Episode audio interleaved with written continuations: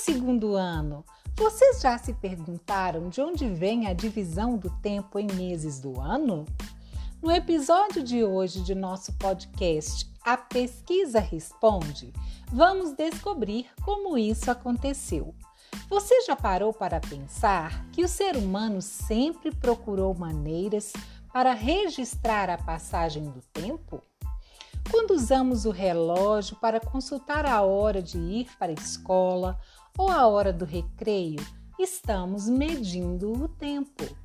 Quando a professora da turma diz: Que horas estamos saindo para o lanche?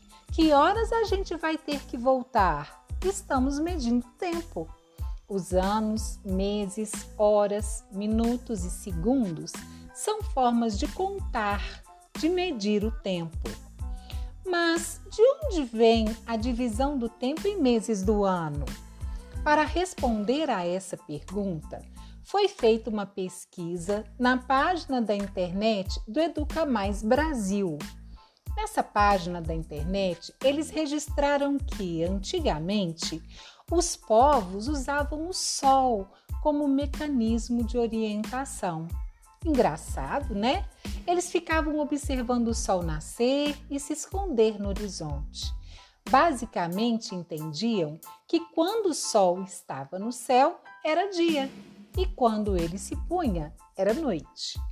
Foi assim que passaram a dividir o dia em 24 horas. Cada hora foi dividida em 60 minutos e cada minuto em 60 segundos. Você sabia que um dia tem 24 horas, 1440 minutos e 86.400 segundos? Incrível, né? Por isso é importante aproveitar cada segundo, cada minuto, cada hora, cada dia, cada mês e cada ano de nossa vida. A rotação completa do planeta Terra, ou seja, o tempo que a Terra gasta para dar um giro completo em torno de si mesma, é chamado de dia e possui as 24 horas das quais já falei. Quando juntamos sete dias, temos um conjunto de dias que chamamos de semana, ou seja, uma semana tem no total sete dias. Quatro semanas juntas compõem um mês.